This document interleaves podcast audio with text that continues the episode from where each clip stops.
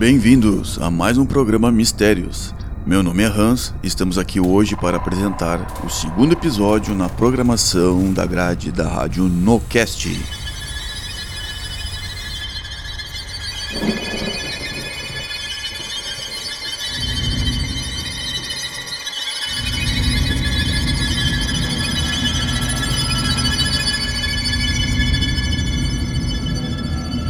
Imagine você que se encontra em sua casa, desfrutando da alegria das rotinas domésticas, do convívio com seus filhos e demais familiares queridos, quando repentinamente um ruído de vidros quebrados interrompe sua tranquilidade. Todos se assustam e correm para a cozinha, de onde partiu o ruído da vidraça quebrada. Lá estão os cacos espalhados pelo chão e o vidro da janela destroçado. Rapidamente você corre para fora da sua casa em busca do autor da brincadeira de mau gosto. Nada se descobre, nenhum suspeito por perto. Em meio ao seu espanto e indignação, o ruído provocado pelo impacto de uma pedrada se faz ouvir no telhado. Todos os familiares ficam inquietos. Você começa a suspeitar de vizinhos maldosos ou algum irresponsável que esteja estrategicamente escondido tentando causar-lhe algum mal.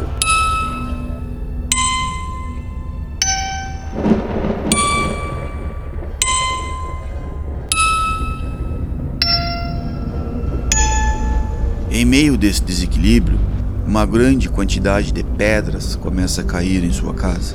Tudo ocorrendo como se várias pessoas estivessem simultaneamente participando da insólita brincadeira. Todos correm para fora da casa. Os vizinhos também se inquietam e começam a partilhar de suas aflições. Os seus familiares estão em pânico, as crianças choram e a confusão se estabelece. De repente, tudo cessa, parecendo voltar ao normal. Pouco tempo depois, pratos, copos, taças e vidros e vários objetos guardados em armários são atirados contra o assoalho. O terror se apodera de todos. Você não sabe o que fazer. Digamos que outros fenômenos ocorram durante a noite enquanto você e seus familiares dormem. Ruídos esquisitos se fazem ouvir por toda a casa. Móveis são empurrados, cadeiras arrastadas, pancadas nas portas. Todos acordam e o medo coletivo, o choro das crianças invadem seu lar. Imaginemos que as coisas não fiquem apenas nisso. As panelas contendo alimentos são espalhadas pelo chão. Detritos repugnantes, restos nauseantes são encontrados nos pratos. Objetos tais como roupa, joias, rancho, por exemplo, começam a desaparecer. Você chama a polícia, que após as necessárias investigações, declara-se impotente diante da insólita ocorrência que está o vitimando. Doenças graves surgem repentinamente, mau cheiro é sentido em todos os lugares, roupas queimadas, então marcas da subnutrição e do desequilíbrio psíquico instalam-se nos seus familiares.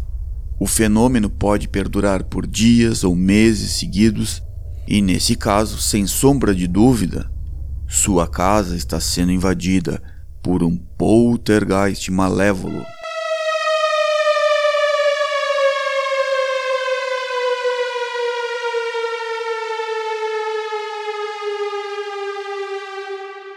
O conceito de poltergeist. Poltergeist é uma palavra alemã que significa espírito brincalhão. Existe ainda um vocábulo tóribo originário do grego, criado por Brett, para designar o mesmo fenômeno. Em linhas gerais, podemos dizer que o poltergeist é um conjunto de manifestações paranormais de natureza preponderantemente objetiva e todas elas ocorrendo de maneira espontânea, demonstrando em determinados casos intencionalidade e seletividade. Alguns observadores de tendência espiritualista ou espírita adotaram a expressão poltergeist para tais distúrbios insólitos, onde um espírito mau e perturbador é apontado como sendo a causa geradora de tais manifestações, mais recentemente, os norte-americanos criaram uma designação puramente descritiva, psicocinesia recorrente espontânea, abreviadamente RSPK. Psicocinesia recorrente é a faculdade paranormal caracterizada pela ação direta da mente sobre o mundo físico, sem interferência material ou contato pessoal com objetos envolvidos no processo. A partir de janeiro de 1934, J.B. Ryan iniciou alguns testes de psicocinesia fazendo uso de dados de jogar perfeitamente balanceados. Tais pesquisas foram motivadas por alguns jogadores que afirmavam que o pensamento pode influir nos dados.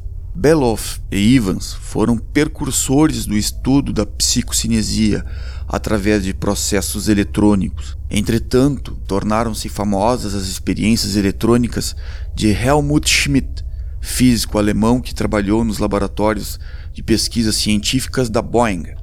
Sua ideia básica era construir aparelhos que permitissem estudar se o homem seria capaz de adivinhar fatos ao nível das partículas subatômicas mediante processo de desintegração radioativa. Seriam testes de precognição, os quais foram realizados com êxito. Daí as pesquisas de Schmidt rumaram para a psicocinesia, e nessa área procedeu ele um aparelho eletrônico composto de um gerador de números ligado a um painel luminoso e o gerador apresentava sequência de dois números, os quais eram determinados pelo processo da desintegração radioativa do núcleo do estrôncio 90. No painel luminoso existiam nove lâmpadas dispostas em círculo que se acendiam em uma de cada vez no sentido dos ponteiros do relógio, ou no sentido inverso, tudo dependendo do número que o gerador apresentasse. A pessoa experimentada escolheria um sentido preferido, de modo que o complexo mecanismo da máquina de Schmidt fizesse as lâmpadas se acenderem, preponderantemente no sentido previamente escolhido. Foram feitos quatro testes em cada sessão e os resultados mostraram-se surpreendentes, com probabilidade de ocorrência de uma chance contra mil. As pesquisas nessa área continuam e indicam que não há mais dúvida quanto à experiência do insólito fenômeno da psicocinesia. Entretanto, existem inúmeros registros antigos e modernos de que uma série de fenômenos paranormais de natureza objetiva ocorre sem que ninguém assim o queira. Existem certos locais assombrados em que quadros giram nas paredes e caem contra o assoalho, ruídos diversos se fazem ouvir, móveis são empurrados e etc. Sem que nenhuma pessoa pretenda ou pelo menos conscientemente provocar tais manifestações. Esses casos existem e foram observados várias vezes por leigos e investigadores sérios, e ainda ocorrem nos dias atuais de forma mais numerosa do que se possa imaginar. A interpretação dessas ocorrências paranormais espontâneas varia muito, dependendo do ponto de vista do observador. Se estão ligadas a um local, a um prédio, a um teatro, são chamadas de fenômenos de assombramento. E se ligadas a certas pessoas, são chamadas de poltergeist ou psicocinesia recorrente espontânea.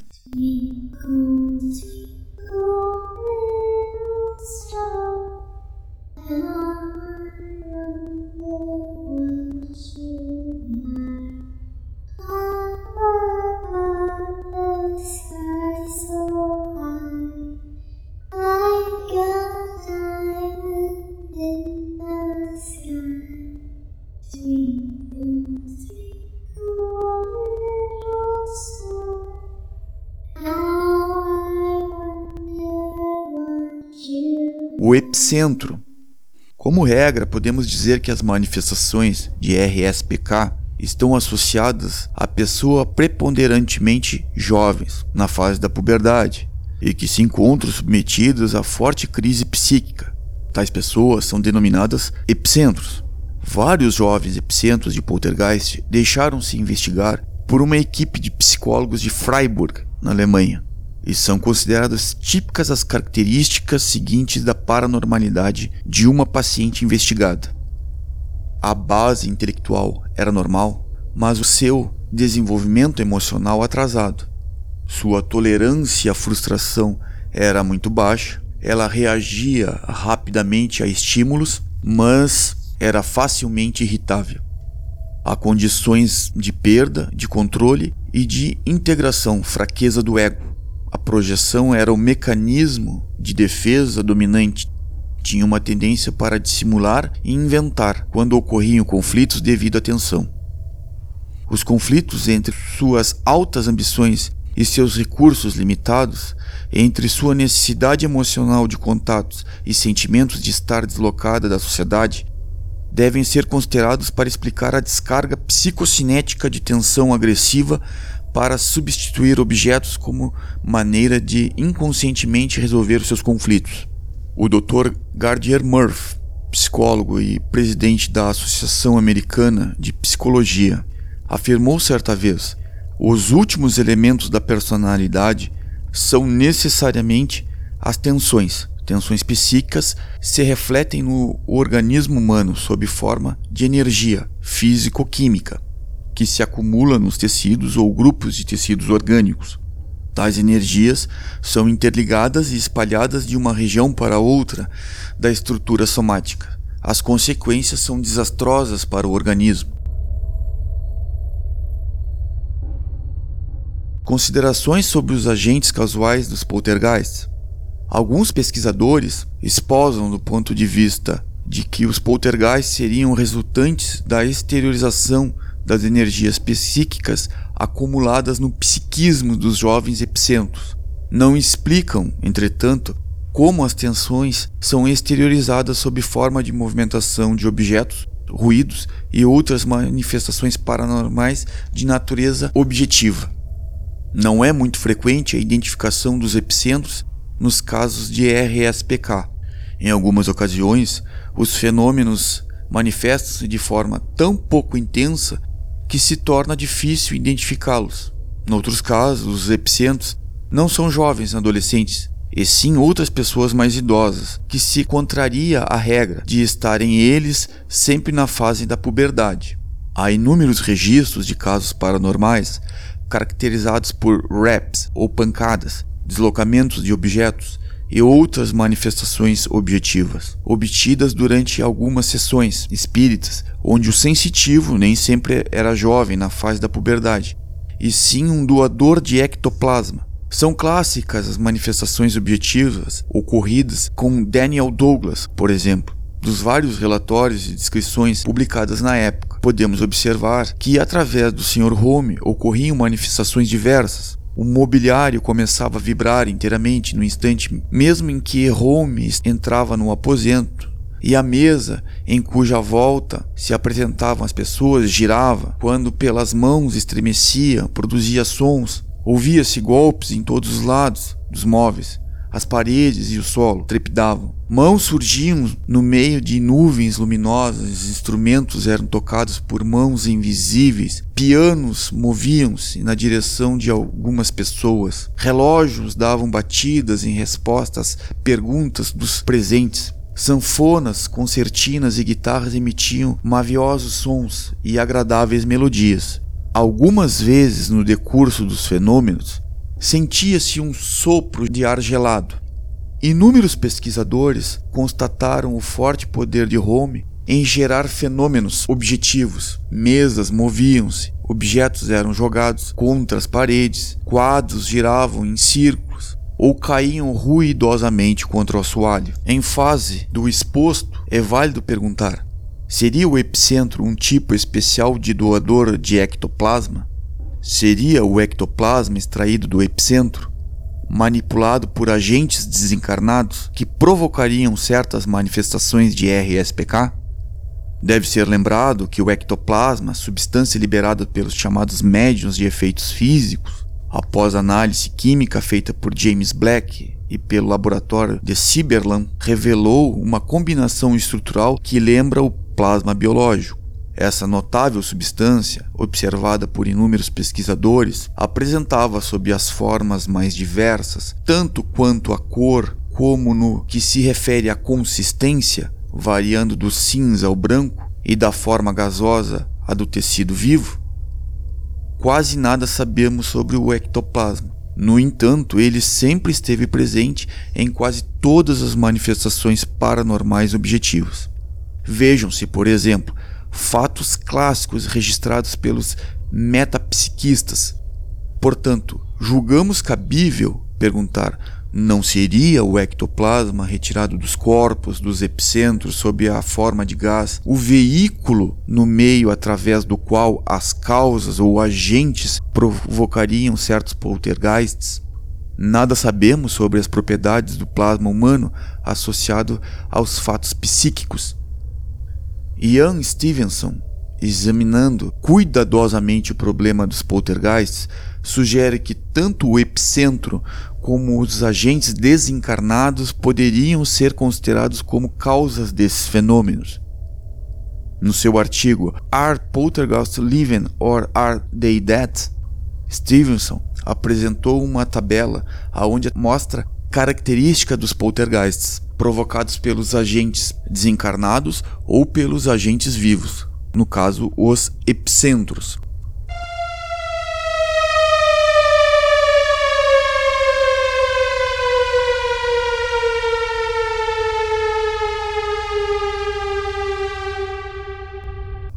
a classificação dos poltergeists. Existem três categorias de poltergeists. O benélovo, em caso de RSPK, benélovos são muito raros. O RSPK travesso, se bem que possa gerar certo mal-estar, não possui as características atemorizantes dos casos incluídos na categoria de malévolos. Nos travessos, objetos desaparecem e reaparecem em locais inesperados barulhos de quedas de pedras são ouvidos e etc. Tudo ocorrendo como se alguém pretendesse apenas se divertir. Dos casos de RSPK, os que ocorrem de modo mais frequente são os malévolos. Estes sim são assustadores. Nos fenômenos de RSPK malévolos é comum encontrarem-se questões passionais de ódio e inveja as diferenças entre assombramento e poltergeist. Assombramentos são chamados de haunting pelos ingleses e infestazione pelos italianos. Pesquisadores da Physical Research Foundation de Durham, nos Estados Unidos, que investigam exclusivamente os fenômenos relativos às manifestações que sugerem a presença de pessoas mortas, também classificadas como fenômenos teta fazem distinção entre os aludidos fenômenos. Vamos estabelecer as diferenças entre ambos os fenômenos. Primeiramente, os casos de hunting ou assombramento sempre estão ligados a certos locais por tempo relativamente longo. Alguns deles se misturam aos aspectos pitorescos e folclóricos de certas casas de espetáculo, teatros e etc. Apresentam-se visões de fantasmas, alguns diáfonos, outros suficientemente corporificados a ponto de serem fotografados. Apresentam como característica importante sons, gemidos, soluços, vozes humanas, nítidas ou não. Poltergeists caracterizam-se pela movimentação paranormal de objetos, fenômeno que é conhecido por transporte ou aporte. Apresentam como característica mais importante uma intencionalidade seletiva ou não. Assim, por exemplo, o ORSPK pode queimar mais preponderantemente as roupas de uma determinada pessoa ou atingir mais fortemente o cômodo da casa habitado por alguém, pode provocar travessuras com o propósito de assustar apresentam casos especiais de transporte de objetos dentro para fora e vice-versa, de recintos, cofres, estando estes hermeticamente fechados. A penetração da matéria através da matéria é chamada de iloclastia por René Studré. Apresentam alguns casos a presença de odores incomuns, apresentam em algumas ocasiões ocorrências de combustão espontânea, podem apresentar casos de desaparecimento de objetos diversos, como roupas, joias e etc. Podem apresentar ainda, sempre no início, queda de pedras de tamanhos variados que provocam ruídos, e podem danificar a residência atingida. Podem apresentar casos em que os objetos são deslocados, formem trajetórias anormais em desacordo com as leis da dinâmica. Sempre estão ligados à presença de uma pessoa, a quem chamam de epicentro.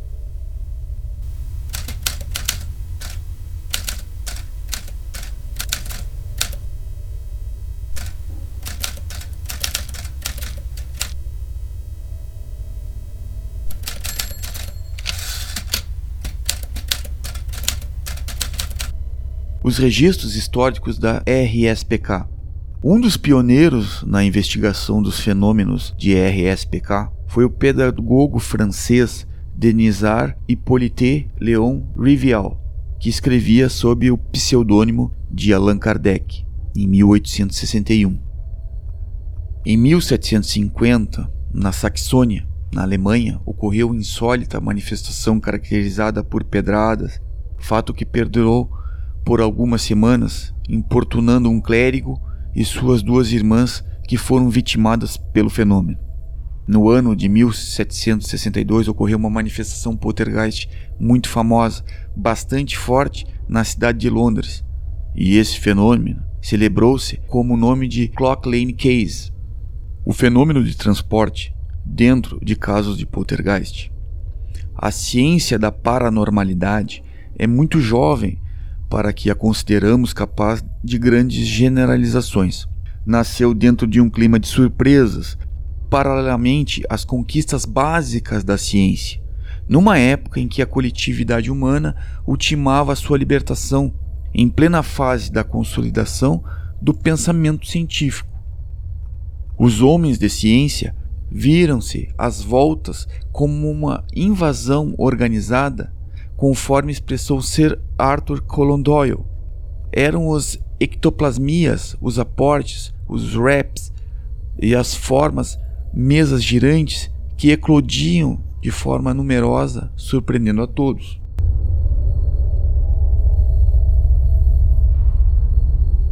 Vocábulos criados para designá-los.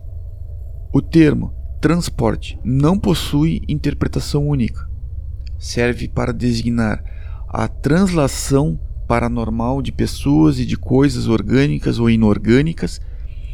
Serve também para designar o desdobramento astral, bicorporiedade, bilocação e umbiquidade. Ernesto Bozano empregou o termo translazione spirituale para designar desdobramento na nomenclatura italiana, possui dois termos para designar transporte: aporto, para designar o transporte que se realize de fora para dentro de local hermeticamente fechado, e asporto, para designar o transporte que se realiza fechado de dentro para fora de local hermeticamente fechado. Há outro fenômeno paranormal conhecido por materialização, e nesse caso, os chamados médios de efeitos físicos liberam uma substância, chamada por Charles Richer de ectoplasma. A materialização de partes de corpos humanos, mãos, pernas, rostos e etc. Algumas vezes, essas formas humanas sugeridas em meio à massa de ectoplasma liberado pelo médio conversam, dizendo-se espíritos de pessoas mortas, transmitem informações sentem emoções, choram e etc. Os termos empregados nas pesquisas, como desdobramento, bilocação, fenômeno de saída na expressão espíritica ou teosófica, em perispírito ou corpo astral. Bicorporiedade, quando determinada pessoa é vista simultaneamente em dois locais, neste caso, ao que tudo indica, uma duplicata da pessoa destaca-se do corpo físico, o perispírito, psicossoma ou corpo astral, ectoplasmando-se à distância. O transporte paranormal, objetos de seres vivos transportados de um local para outro. Ectoplasmia, quando o ectoplasma é moldado de modo que surjam partes do corpo humano ou até corpos humanos completos. em metafanismos, quando objetos ou seres vivos aparecem ou desaparecem do nosso mundo físico. As hipóteses para esses fenômenos, evidências de espaço polidimensionais, designamos por evidências de espaço polidimensionais o conjunto de fatos que constituem as evidências que o nosso universo tridimensional observável seria uma simples seção de um espaço maior. Número de dimensões, os casos de espaços polidimensionais seriam o fenômeno de fuga das galáxias, e esse fato leva-nos a pensar na existência de um hiperespaço, dentro do qual o nosso espaço tridimensional estaria se expandindo. Fenômenos de transporte implicam-se em asporto e aporto, ectoplasmias, evidências de reencarnação, principalmente aquelas que implicam marcas de nascências, também classificadas como birthmarks. Essa seria uma das hipóteses desses fenômenos de transporte.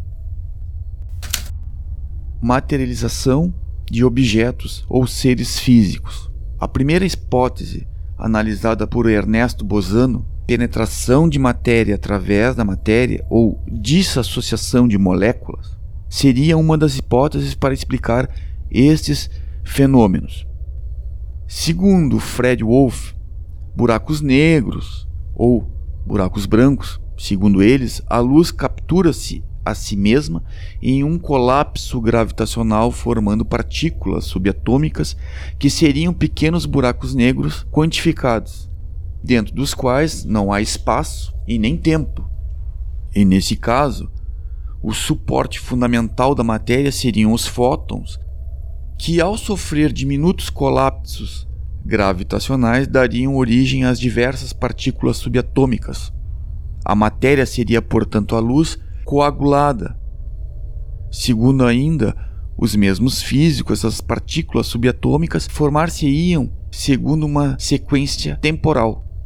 Fluindo do futuro para o presente, imaginam eles o espaço vazio e teriam um suporte substancial, e nesse meio poderiam formar-se pequenos buracos negros e também pequenos white holes, ou buracos brancos. Estes últimos seriam as antipartículas formadoras da antimatéria, e os white holes formariam-se segundo a sequência temporal normal, isto é, surgiriam no passado, transitariam pelo presente e seguiriam fluindo em direção ao futuro. Seria uma das hipóteses para a explicação dessa materialização tanto de objetos quanto de seres vivos, que são vistos, observados pelos investigadores nos fenômenos poltergeists.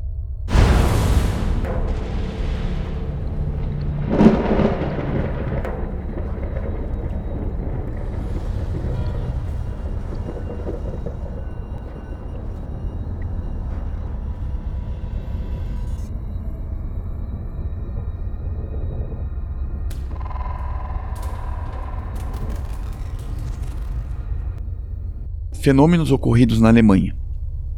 O caso Rosenheim. Em novembro de 1967, jornais bávaros relataram notáveis ocorrências no escritório de advocacia Adams, na cidade de Rosenheim.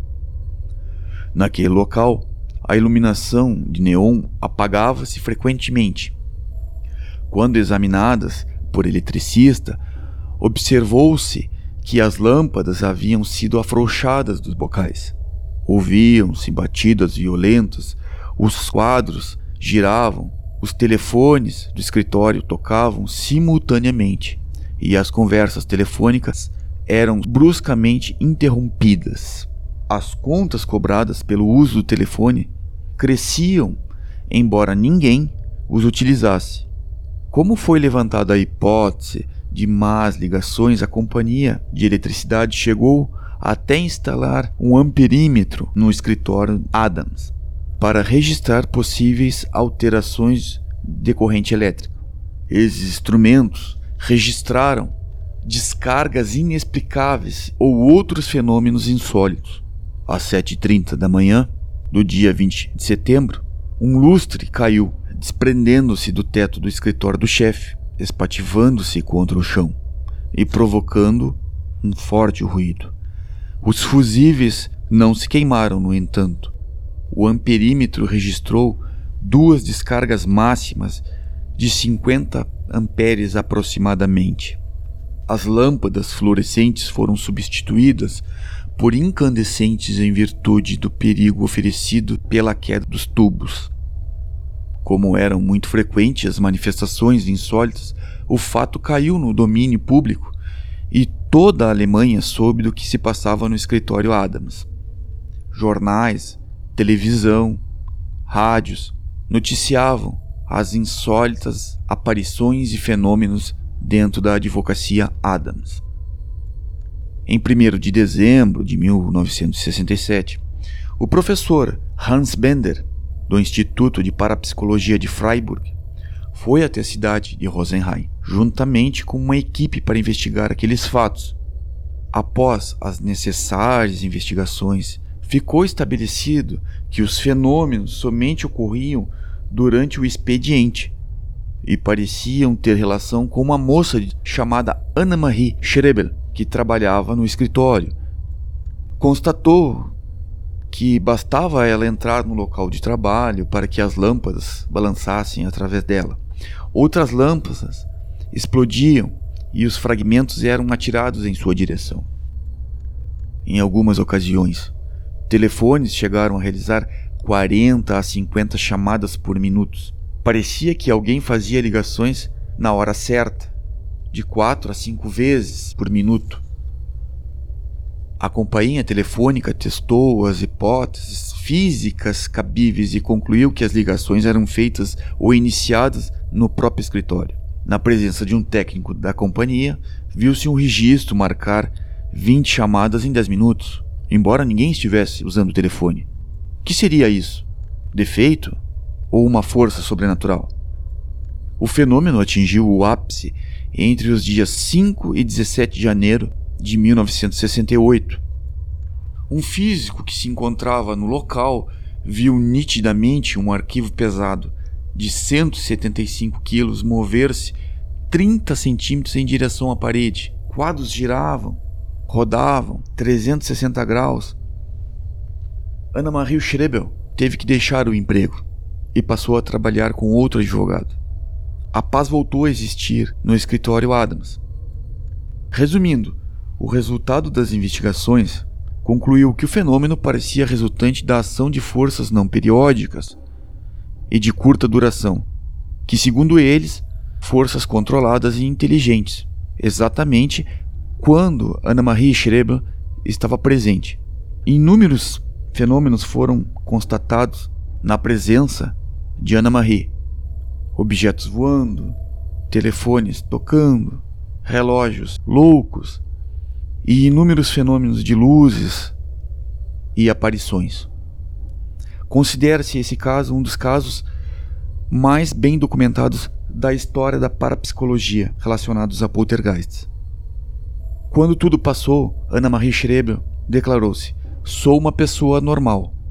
Tenho uma vida normal. Não sou especial e não provoquei aqueles fenômenos. Alguma coisa estava presente no escritório da advocacia Adams. Outros casos famosos, o poltergeist de Enfield, a família Hodgson, entre 1977 e 1979, aonde os investigadores Guy Lyon Playfair, Maurice Groves e Anita Gregory investigaram cuidadosamente durante quase 18 meses, constataram inúmeros fenômenos. E no Brasil, Leonise Fitz, em 1988, a garota poltergeist, né, Santa Rosa, no Rio Grande do Sul, produzia fenômenos espetaculares né, que foi investigado pelo padre divino Friedrich. Inclusive, existem documentários falando a respeito disso. E na cultura popular, não podemos esquecer o Poltergeist de 1982, de direção de Toby Hooper e Steven Spielberg, e as curiosidades sobre esse filme ou coincidências macabras. Fenômenos no set de gravação foram relatados pela equipe. Assassinato de Dominique Dunn, que interpretava a filha mais velha do casal Freiling, da família Freiling. Morte inexplicável da garotinha Heather O'Rourke, que interpretava Caroline, né, que foi diagnosticada com doença de Crohn e que ocorreu um suposto erro médico no qual havia apenas uma obstrução intestinal e que uma pequena cirurgia poderia salvar a vida da menina. Beth Williams fazia a matriarca da família Freeling. Também relatou fatos estranhos em sua casa. Os quadros da sua casa sempre estavam tortos. Toda vez que ela saía para as gravações, ela colocava em ordem quando voltava estavam fora de ordem.